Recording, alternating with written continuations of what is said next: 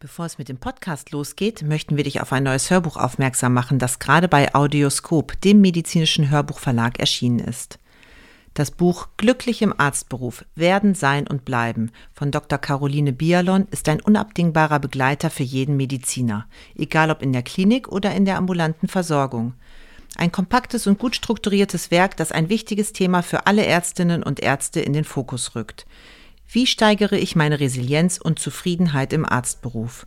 Gerade jetzt, wo die Anforderungen durch die gesundheitspolitische Entwicklung und den bestehenden Fachkräftemangel immer größer werden, ein extrem wichtiges Thema.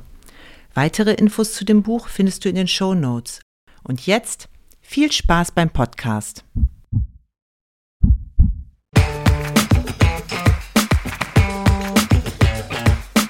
Herzlich willkommen bei Klinisch Relevant, deinem Wissenspartner für das Gesundheitswesen. Dreimal pro Woche, nämlich dienstags, donnerstags und samstags, versorgen wir dich mit unserem Podcast und bringen dir Fachwissen in deine klinische Praxis. Weitere Informationen und Angebote findest du auf unserer Webseite www.klinisch-relevant.de. Viel Spaß beim Zuhören!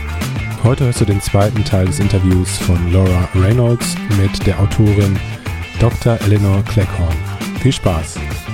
But, you know, this thing, this shared collective experience of feeling like we can't talk about our bodies, feeling like we can't be honest about what comes out of them, how they feel, what they do every month.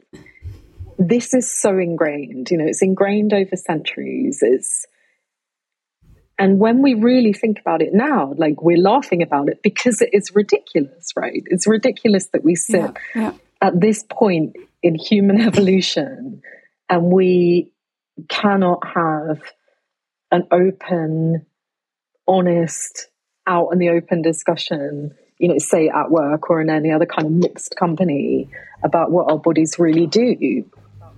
And but why not? Sorry, as if I would say something, it goes mm. it goes back to the words that you have said you've written about. I'd be called what would I be called? Hormonal or hysterical exactly. or absolute exactly. crazy because I've said I've talked about mm-hmm. it, you know? So it's it is so interesting that these like this history is it's today. Like we are still yeah. living it. It's when Thomas Sydenham, who is a, uh, who was a very famous doctor in Western medical history who was called the English Hippocrates. And in the 17th century, when he was writing about hysteria, one of the symptoms of a hysteric woman was that she talked about her pain and her body.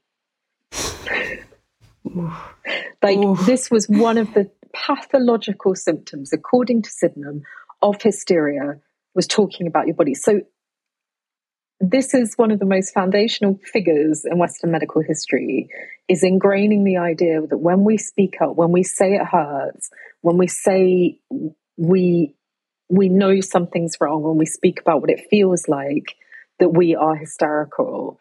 And this is still with us now. There was a study done, I think, in 2021 about male and female perceptions of male and female pain.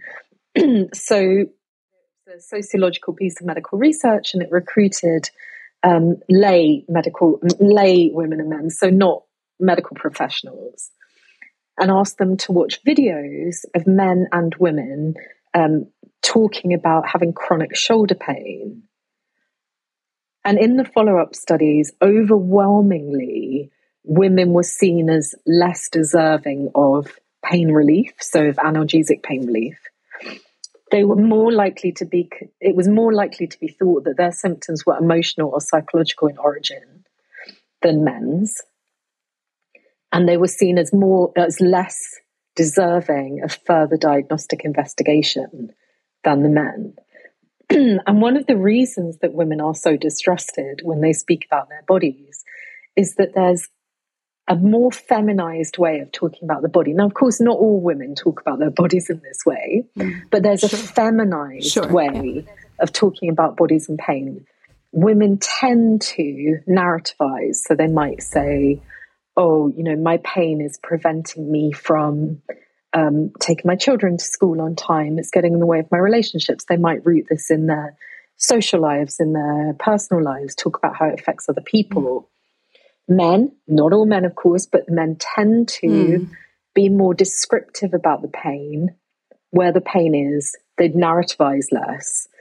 And as we know from other um, cultural situations where women are asked to speak about their bodies or give testimony about their bodies, when women speak up about their bodies, they are disbelieved. You know, we see this in the legal system, we see it in the medical system. Yeah. And it's because yeah. there is an ingrained bias against the validity of women's testimony. So this is something that's ingrained in our history. Like, do not trust a woman when she speaks. I'm sure there's some passage in the Bible about, you know, a speaking woman is don't listen to a woman prattling on or something like yeah. a clanging brass yeah. or something. But um, you know, there is this really ingrained idea that women do are not to be trusted when they start talking about how their bodies feel yeah. So I found reading your book quite confronting, actually, I have to say, because I am a doctor, right? Like, I. I think I'm guilty of the stuff you're writing. Um, but I am a woman also. And I feel like I almost had an existential crisis after reading your book because, yeah, you know, it's like I am also, yeah, as I said, guilty of it. And I, you know, since since reading the book, um, I've done some, you know, education things, um, like courses and whatnot. And I feel like having read the book, I was listening to my courses with this new lens, shall we say. And I found it, I've, yeah, very interesting the language that's used in medicine to describe patients. Um, and also, just even then at work, or I worked in a lot of different hospitals, different healthcare systems. And if I think back, even what's the language used on a day to day basis? Um, and again, I'm throwing myself in here. So I'm not, you know, calling out anyone. I'm, mm-hmm. you know, I'm as guilty as anyone else. Um, but on one particular course, they were I almost feel like they were trying to convince us to like take a patient history, like actually talk to the patient and hear them and examine them, physically examine them. Because I guess you can argue, like, hey, do some blood tests, throw a patient to, through a scanner, it's going to give you more information, um, potentially. Um, another, and I think this is almost a quote, is somebody said, you know, patients are going to talk but they don't know what's important. It's up to you to find out what's important. And again, I I'm really conflicted because as a human being, as you know, someone who has been a patient as well, mm-hmm. um, you know, you you wanna you just wanna be heard. You wanna have yeah. someone listen to you. But on the doctor point of view, your you come with your agenda a patient comes with their agenda you come with your agenda and as a doctor we're taught you know in terms of pain i found that so interesting you know when you said women describe their pain differently but how are we taught to take a pain mm. history and uh, there's this acronym socrates you know site onset radiation mm-hmm. character you know and we're we're trying to rule out these red red flag symptoms you know and we just want to know okay you're not you're probably not having any of these big mm-hmm. bad illnesses right now so i can kind of chill out and maybe i can yeah. doze off a bit because you're probably not going to die and you're fine a bit of pain you, will be grand um, yeah so i think that sentiment of not believing what a patient mm. is saying is really inherent to the language that's used in medicine um, Although, in sorry, go on, go on. It, it's so interesting. I think the way that medicine, you know, as a language, as a system, you know, as a system of diagnosis, like you, you as a doctor are working within a set of frameworks through which you are trying to decipher what is happening in somebody's body like what is the root of their symptoms and there's a you are trained to do that and there is a specific way in which the body makes itself legible and that might be through blood work mm. it might be through scans it might be through questions. It's usually a combination of all of those things physical examination questioning. I think that the thing about pain is that it it, it evades all of those kind of systems it's so subjective. It's such a universal symptom of illness. It's present in pretty much all illness, right? In some form or another, there is pain. Mm. The pain of injury is different from the pain of chronic illness. The pain of acute infection is different from the pain of, I don't know, of a sepsis. You know, there are so many mm, different yeah, kinds yeah. of pain, but it's the body's way of saying, listen to me and it's also the patient's way of saying, listen to me. But trying to communicate what that pain really is is so difficult. So, you, as a health professional, as a patient, you're caught in this kind of like almost like a language barrier, or you're caught in a kind of stalemate mm. where the the languages are not they can't speak to each other. One's subjective. Pain is so much about how who a person is. We're talking about context, you know how a person relates to the mm, sensation mm-hmm. of something hurting it depends on so many different factors. There's no one kind of pain. But yet, as a medical professional, as a doctor, it's your job to, to narrow that sensation down into its kind of com- components of meaning. Whereas to a patient, it's kind of everything, everywhere, all at once. It's all encompassing it's really difficult to put words around. It's even really difficult to put that number to it, you know, the one to 10 pain scale.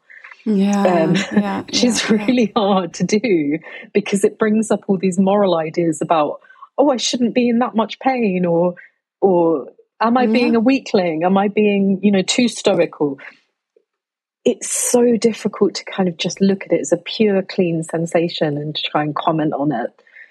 So I think that what you know, what we need both as medical professionals and as patients is hopefully for the future to develop a common, more of a common language or diagnostic tools. I don't know how this would be done that can accommodate this kind of hum- this sort of basic, uh, sometimes inexpressible humanness of pain. Hmm. Um, and I don't know how, how that would be done because it's like pain deliberately is trying to evade capture or evade, like, d- deliberately yeah. out to evade attempts to kind of call it what it is because it is so difficult in and of itself. Yeah.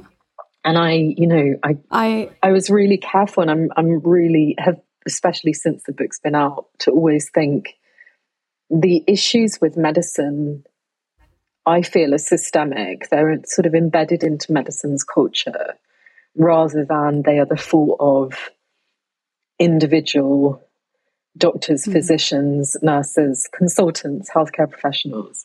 Because often these sort of attitudes, for example, the idea that when women speak about their pain, they are to some extent exaggerating. This isn't just a medical thing, this is a huge social cultural idea. Mm. Women go on about things hurting, men are stoic. You know, women have always have something wrong with their bodies because their bodies are so deficient. They were built for pain. Mm. Women's bodies were made to be in mm. pain. Babies, periods. You know, that we we have these ideas that are so embedded, and they're really difficult to kind of separate oneself from. And I think mm. that the medical, you know, so many. I do notice like there has been, I don't know if there's like a kind of shift in the culture around how medicine's talking about pain, but I've noticed the last few times when I've been to doctors that there's been a slightly different kind of attention paid, like listening to descriptions of pain. Um, mm. As if, I don't know, as if like, because sometimes I really feel like it's as simple as just active listening. Like that, what mm. what often patients want or we need is just to feel like the person that we're explaining our pain to is interested in it and isn't going to make yeah. automatic yeah. assumption that our gender or something about our character that we're presenting in the room is the cause of that pain. Because, um, yeah, I think that it's a real conundrum, isn't it? It's a re- it's a real, mm. it's like a real impasse. Like, what do we do mm. with the mm. pain of other people? Yeah. So on this topic of pain, um, yeah, it is very hard to communicate, uh, and I wanted to share this as well. So this year I did find myself being a patient and that's actually it's kind of funny how life works out. Somebody had recommended me your book as I fell sick. I read it all. It was just a bit, you know, I think the stars aligned somehow. Um, you know, I have to preface this by saying, you know, I do not have a chronic illness. It was a limited illness, but I was sick for five weeks. It, I mm-hmm. did have to go to hospital. Mm-hmm. Um, I had to see a number of healthcare mm-hmm. professionals. It was that was, yeah, just a very eye opening experience together with mm. reading your book, being a doctor, then being a patient. Yeah, it was, it was a, uh, an eye opening one. Um, yeah. But on this, yeah, as I said, this whole conflict of being a woman, being a patient versus being a doctor, because the particular illness I had, there's guidelines for it. Mm. So I looked up the guidelines, obviously. I treated my pain as per mm-hmm. the guideline at home first.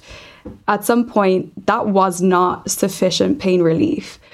But the guideline, so so I went to this GP to try and get you know something else for the pain because it was just oh my god pain I I have big sympathy for people who mm. experience mm. pain now because wow uh, I did not know that kind of pain could exist um, but that hmm, when I was describing my pain, I cried.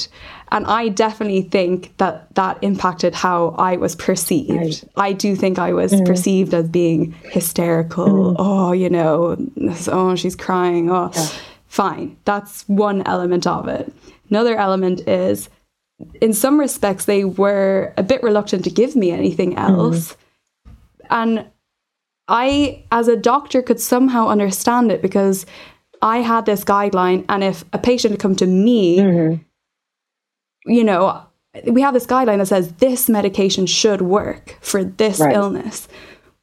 It doesn't actually tell you what to do when it doesn't work. Okay, you know, if you're yeah. if you're telling me the therapy is not working, so from my point of view as a doctor, I'm like, well, this is medicine, this is science. What's the variable here? The variable is you, the patient, so you have to be mm, wrong. Mm-hmm. It can't be me or my medicine. Yeah. That's one aspect potentially.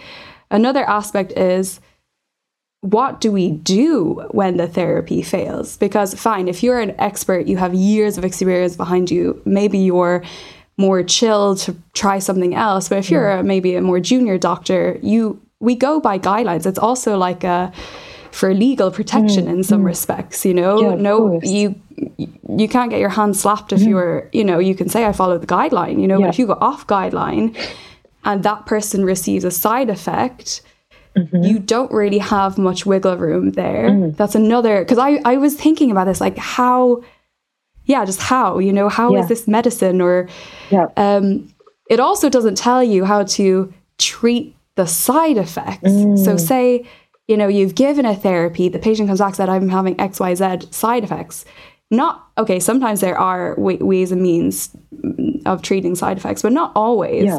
It doesn't really, guidelines don't really say, like, well, you know, you know that there are such and such side effects, but it doesn't really say what to do. Yeah. If your patient's experiencing them, it's just sort of like, oh, well, bad luck for you. Mm. You just kind of can't have that one then or you end up prescribing a host of medications because mm-hmm. it's like medications to treat side effects of medications yep. and it just kind of goes on and so it is it's really yeah. that's i that's quite difficult that's really difficult and i'm so sorry yeah. you were unwell and that you went through that pain and that you know it sounds really tough and i'm so sorry to hear that um i hope you're feeling better now yeah no as i said look um i have to say you know again, grateful mm. for Western medicine. Yeah. Um, I was able to get sorted. Um, and as I said, yeah, no residual side effects, everything tip top. Mm. I did, this is another kind of point I wanted to make and ask your opinion or your experience of this as mm-hmm. well. Um, I feel like I probably got a very standard patient experience. Yeah. So neither positive nor negative, just the run of the mill, mm-hmm. What an average person would experience. Um, I would say in about 50% or 50% of the time, the healthcare professional did not introduce themselves to me mm. or state their role or explain who they were, what yeah. they were going to do. In one particular experience, I had people in front of me talking about me, but not to me. Mm. Mm-hmm. and it made me really sad. Like, mm. I, as a doctor, I was able to figure out who's who. Yeah. But I was thinking, like, wow, if I really was someone who had no medical background, yeah, this is so overwhelming. Like, you know, it's not normal maybe to be in hospital or to go to the doctor. Like, you know, you you've lost your private sphere. You're already yes. sick. You're there yeah. for a reason. You're already suffering a bit. And then you're supposed to just kind of hand over this really like personal information mm-hmm. to someone who hasn't introduced themselves yeah. to you, who yeah. doesn't tell you who they are. And I was like, just like, how did this get to be medicine? Mm-hmm. Like, yeah. And I was wondering, because you obviously, over your you know years of being unwell you you've visited a lot of healthcare professionals mm. or maybe hospital stays and such um, is that something that like resonates with you yeah you it really that? really does um, this thing of I mean, it happened to me recently. I had an infection that got out of hand, and so I found myself in A and E a couple of times, actually, like back and forth from my GP to A and E to my GP to A and E.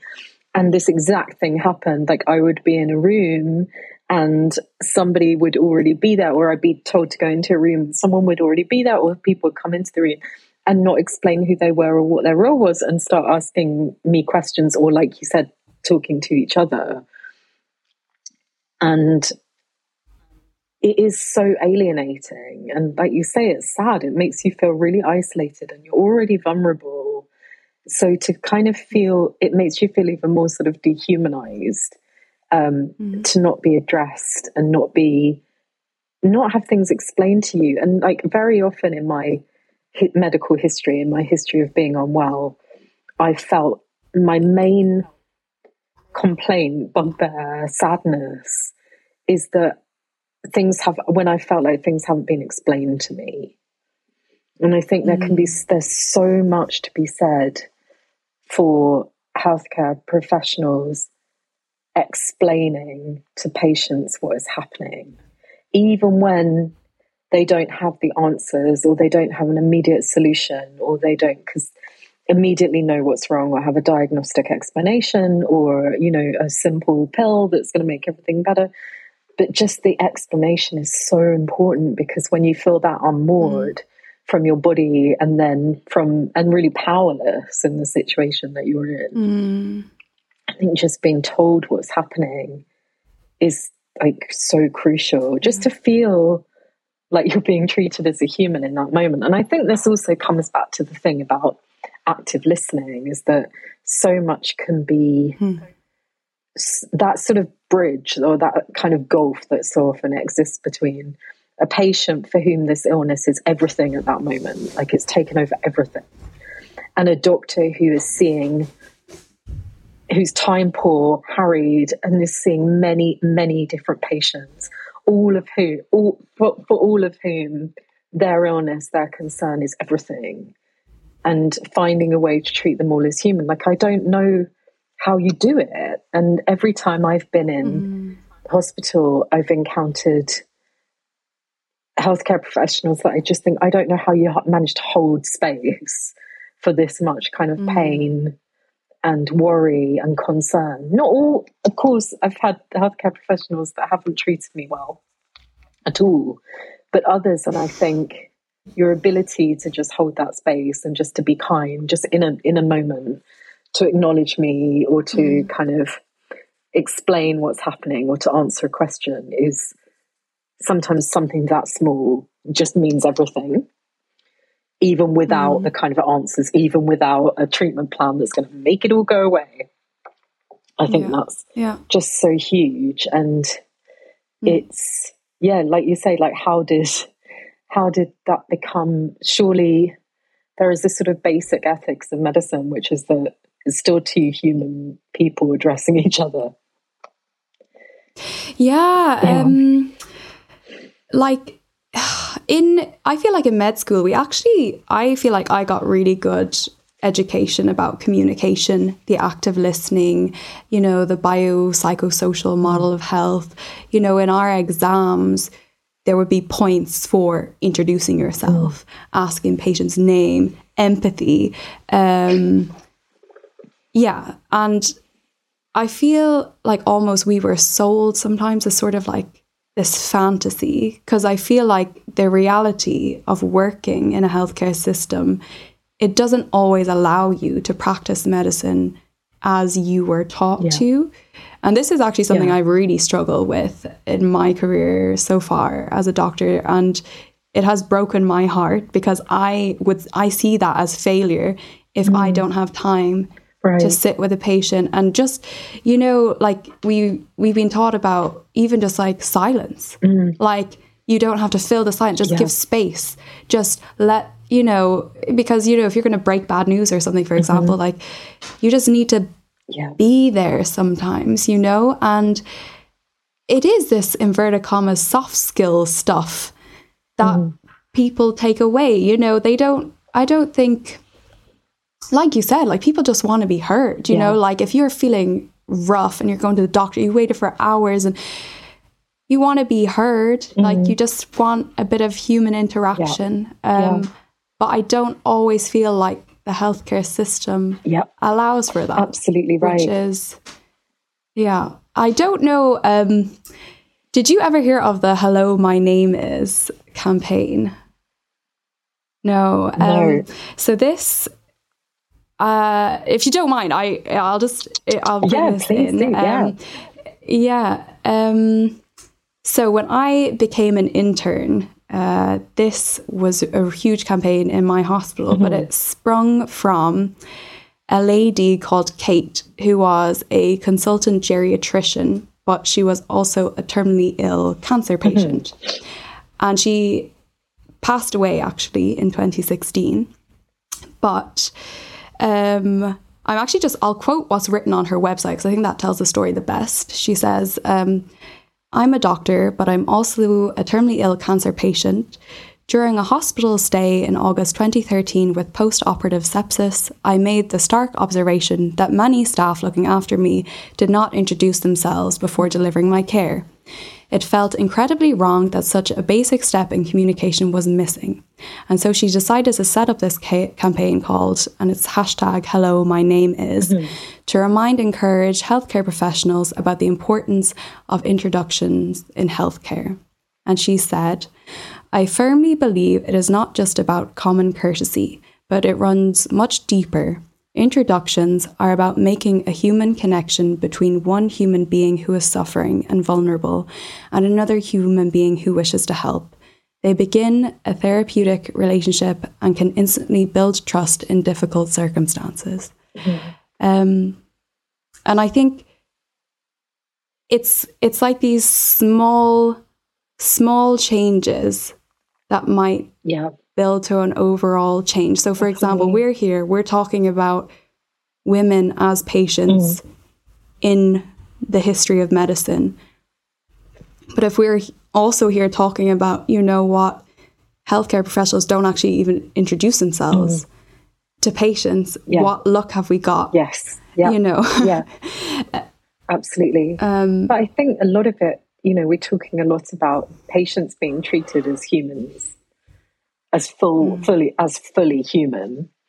I think yeah. also, you know, for real change to happen within our mainstream medical system, healthcare professionals also need to be able to be human. You know, they Very need yeah. the resources, the support, the material conditions, the wages, the dignity in and the space in their working lives to be humans and to not be mm. so you know expected not to be to be able to do their job as human people, which I think becomes, mm. in, must be increasingly more difficult with the pressures that are placed on our healthcare professionals, the incredible pressures that are not then met with the right amount of support and resources for people doing mm. these jobs. So I think what on the whole, what we need is, you know, a humanizing revolution in medicine that looks at yeah. how we can yeah. maybe how health professionals and patients can maybe work together in some way or learn from each other or create the conditions for each other to be treated really well within that system. And so, and like you say, this there are small changes, like introducing yourself, like listening, but a lot of it has to come from the top down, doesn't it? A lot of it has to come yeah. from the sort of infrastructure, like it has to be systemic and it has to be a kind of real, you know, thinking about what is prioritized within the medical system. And yeah. it mm. has to be the people that deliver health. You know, it has to be investment yeah. into the people who are there doing this work, who are doing that work to figure out what's wrong, to treat, to care. And without that kind of investment, without that kind of support, we can't make, you know, what hope do we have? You know, what we can only yeah, make small yeah, yeah, sort of sticking plaster changes, or, you know, the emphasis is put too much on individual healthcare professionals, just in the way that I notice this narrative that comes up often in the women's health space, which is, you know, if you want good care, you've got to go in there and you've got to advocate for yourself. You cannot advocate your way out of a broken system. You know, you can't yeah. goal boss your way to, you know, a, a brilliant treatment plan for your rheumatoid arthritis. Mm-hmm. It, doesn't work like that. Yeah, yeah. Patients can't improve the system by yeah, and quite often, if you, if as a woman you are bolshy, you don't get treated very well. At least not within the NHS. You know, if you do push yeah. too much, we don't have a choice based mm. system. You know, we, I can't mm. go and mm. say I demand a different doctor if I'm in hospital mm. and I don't mm. like. You know, I'm. I don't feel like I'm being. I can't. You know, refuse to be mm. treated by them. That's not how it works. And Mm. So I do mm. often really reject these kind of ideas that the responsibility has to fall on the individual when the system is the thing that's broken. And, you know, speaking mm. with health, all the healthcare professionals that I've spoken to, not in my kind of medical life, but in the context of this book. Yeah, sure. Hmm. Are all working so hard within a culture that often suppresses the kind of work they would would want to do had they all the time in the world and all the you know yeah and yeah, yeah. it really there really is nothing more important like good health is a human right theoretically and the basis of mm. our ability to do everything else in life and i just hope for you know a future where the people who who minister that, who who deliver that, are also treated as fully human. You know, we get it's so easy to do kind of doctor bashing in this space. And when mm. terms like medical gaslighting come up, and I'm I'm really resistant to this kind of language because I feel like it it um, intimates this sort of power dynamic push pull between a doctor and a patient, and mm. I think that that's I mean of course, like any other area of life, there will be some healthcare professionals who do not have good dynamics with certain patients. This will happen.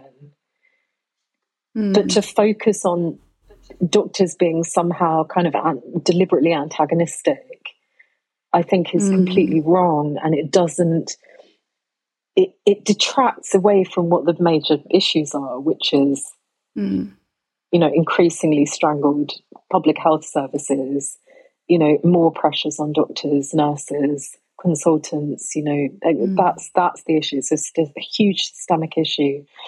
And the more we put the blame onto individual people, the less change we can hope for, I think. Yeah. Thank you for that. Thank you. Because sometimes you do. I feel like you feel personally responsible, you know, and you're like, yeah. I can't no. imagine how difficult it must yeah. be because, yeah. you know, you. I, I just can't imagine. Like, I think that it's it's an incredibly complex job, both like technically but also emotionally. Like, I can't. yeah. yeah. I have to just as a to sort of put a little happy spin on this. I actually do work currently in an area in a job where I do have more time, mm. and for me, like, as you know, doctors we're not all like uniform. Yeah, like yeah. we have different wants or needs out of our careers even mm. you know? Some people are going to be more wanting to work with their hands. Some people are yeah. going to be wanting to more think or whatever. I like chatting to people. Mm. yeah. Would you know? Would you know um, i never guess. I like it. Yeah I, I work with old people and i really love it. And you know a lot of times they just want to chat you know? And I don't have to do that much actually. I mean, it's like just. Uh, but you are, you are doing such They're gonna chat to you. Yeah. It's incredibly important. You know, talk conversation is medicinal, right? It's incredibly important. Yeah, yeah, right. Yeah, Our yeah. health, being able to communicate, being able to yeah. express our feelings. Yeah. Yeah. Um, I have I think this is one more question. Okay. And this is now totally off this topic. We're going to go back.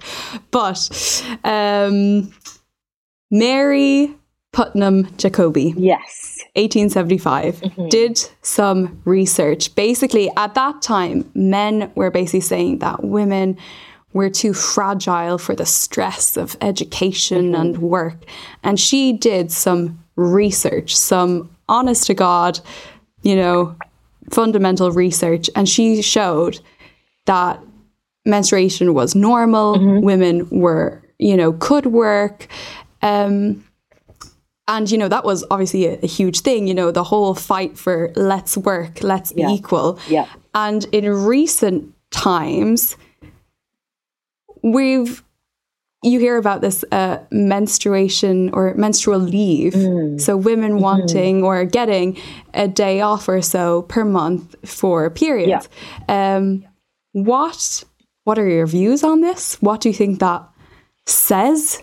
I actually I um I saw there's there's some controversy about this kind of menstrual leave. Some mm. people saying that it's a bit, you know, you're trying to tell us we're different kind of thing. Yeah. Whereas on a personal level, I'm like, the struggle is real. I wouldn't mm-hmm. mind yeah. a day off a month. Like, I, yeah. you know, we're not equal. Once a month, mm-hmm. something happens to us that for some people it's all good. And I'm saying every month is, mm. you know, a disaster, but sometimes, like we just said, like if yeah. you're struggling a bit, you can't even talk about it. Mm-hmm. Um, yeah, if you could you ch- chat a bit about that? Of course. So what Mary Putnam Jacobi was doing in 1875 was fighting back against this dominant medical idea that women were too feeble, as you say, too delicate, too um, pathologically deficient to expend their energy resources on studying, thinking, going to college, working, etc. That if they did any of these things, they would use up their finite resources um, that they needed to redirect towards their ovaries and uteruses. And they would end up, you know, having shriveled ovaries and being sterile and being, you know, shock horror unmarriageable. Um, so mm. Mary Putnam Jacobi did, as you say, honest to God research in a laboratory with mm. real people, with real women. Um, mm doing you know experimental kind of physiological tests but also giving them diaries to record their symptoms and she made a study that showed that examined the question of rest during menstruation. Because it was commonly believed then that menstruation was an illness for all women and that while women were bleeding they had to sort of stay in bed or do very very minimal activity. And through her study mary putnam jacobi concluded that only if women had an underlying some kind of underlying illness or condition was rest necessary or even desirable during menstruation. Now, she, of course, was not saying that menstruation is completely unproblematic for all people. But she was saying that on the whole, women can continue to do all their normal activities while they're bleeding. But of course, as we know, context is everything. And she was constructing this piece of research at a time when menstruation was seen as a debility and seen as a as something that took women out of normal life, like universally. So she had a feminist ambition when she was doing this piece of research, which was to show in objective terms, clinical with clinical data, that you know, of course, women can go to college. It's not going to damage their reproductive systems. Um, but in terms of menstrual leave, I mean, I personally am in favour of it. Similarly, but I noticed that similar kind of backlash happens with discussions around menopausal leave as well. The, the discussions mm. that come up around whether or not menopause should be um, addressed as something that women should be given leave while they're experiencing the symptoms of. Mm. Um, you see certain backlash coming often from women themselves, you know, in the kind of mainstream mm. press, saying, well, we don't want to be pathologized. We don't want to be, you know, seen as kind of weak or like we need time off. And it's it's really difficult. I personally am completely in favor of it and think mm. that I think there's nothing weak of course, I think there's nothing weak in talking honestly about our bodies and admitting that we need rest sometimes. And mm. also in it being accepted non judgmentally that some people do suffer more during their periods mm. or when they're in perimenopause or menopause than others do. You know, there's nothing, there should be nothing shameful, enfeebling, um, uh, disgraceful whatsoever about mm. this, and it should mm. be written into our kind of working lives, and it should be taken seriously. Mm. But then there is this, I think, some sometimes there's this real resistance to accepting that we are our bodies. We've been taught for so mm. many centuries that our bodies are what is holding us back. We've been overly identified with our bodies, which have been seen as these mm. shame filled, deficient, defective objects that hold us back. Because of our bodies, we can't go to work. Because of our bodies, we can't be doctors. Because of our bodies, we can't be in government. You know, if, again and again and again, mm. the female body mm. has been weaponized against women's progress. It's been used against them. Narratives of it being not working properly, of always being weak, of always failing. So I think I, I understand where the resistance comes from. I don't support the resistance to, to it, but I completely understand where it comes from.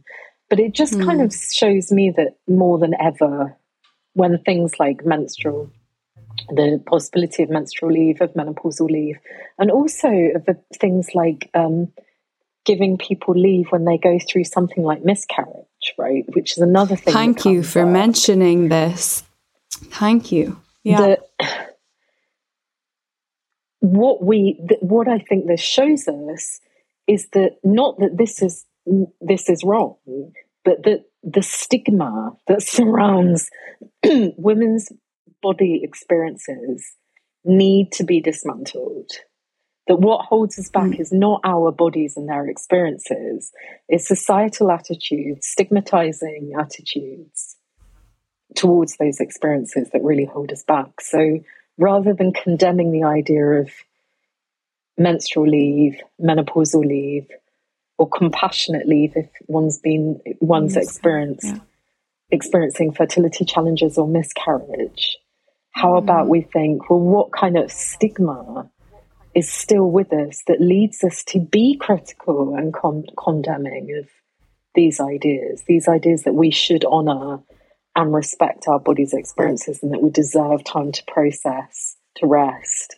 I was wondering, do you think there's a fear element to that as well? As in, we fought so hard to be seen as, you know, equal or not inferior that if we would admit that we're in any way different, that it could be again weaponized against yeah. us, like uh, no more than, you know, in America, the change of the laws in term, for mm-hmm. abortion, which you know yeah. just you know dr- drastically changed when you know could could that happen again and is it this fear that these women potentially are like well i worked so hard for this yeah. i'm not going to have yeah. you know you take it away from me and also maybe it's if we were really secure in the knowledge that I would still get my position of leadership mm. or whatever yeah. it is, it will not be affected because. I'm a mm. woman and I have all this extra leave. But there is, that guarantee isn't there. Yeah. I think probably this fear is always going to be there that mm, will I be discriminated yeah. against? Like Absolutely. not not outwardly, but yep. I'll never know if I didn't get that job because you know this, that, and the other. Yeah, yeah, completely. I mean, in the you know in the wake of the I mean, I know we are still effectively in a pandemic, but in the wake of the pandemic, mm, you know, sure. women not the fact that fewer women have got their jobs back than men, for example, you know, the the way that glaring sort of discriminatory gaps around employment mm. still impact women before we've even talked about things like maternity leave, menstrual leave, mm. miscarriage compassionate leave. I think you're completely right that all the while that there is still this threat that our positions of leadership, of you know, promotion are still so precarious that the idea that, you know, mm. our body function could somehow stand against us. You know, I think that so much of feminism or this idea that feminism is is about you know, being equal to men, denying our kind of mm. femininity, denying our bodies, yeah. when in reality, this doesn't help anyone. It doesn't help women, it doesn't help men. You know, to insist on this yeah. kind of denial of our bodies, our bodily experiences, our emotional, our physical and emotional health it doesn't help us. You know, it doesn't help men, it doesn't help women. And yeah. But you're totally right that all the while that we we're put in this position where we have to think really carefully and strategically about how our you know lives might be impaired. You know, our job futures, mm. our positions might be impaired by assumptions about our weakness, about our physicality. Um, and then that's a that is a material that's not just about you know prejudice that's a material worry that can meaningfully affect yeah someone's life yeah. and again it's you know part just shows us how sort of woven in stereotypes and fears about female bodies are with our progress still and that is not just medical it's also rooted in you know our chances yeah. in employment in our so mm you know, when we talk like this, you kind of go, oh God, there's so many mountains to climb, there's so much to do. But I do think, like, I do think that just having conversations like this and making those conversations available to be heard mm. and then added to and expanded to, yeah, that's what we can do. That's um, something that we can do and we can keep doing. Yeah. Well, uh, I think a good hack is to always compare down. Well, I think I hope I have this right, but basically, if we're going to compare, we could still be back in the day where we're talking about wandering wombs. Yep. as you're describing, as you're describing this, is this you know this this monster going through yep. our bodies. I'm, you know, we're coming up to Halloween. If you want a costume idea, oh you know, goodness. wandering womb, there you have. or I'm currently rewatching Stranger Things, and I'm literally picturing this, you know, monster, you know, creeping through my body. Um, so you know, thankfully we're not there.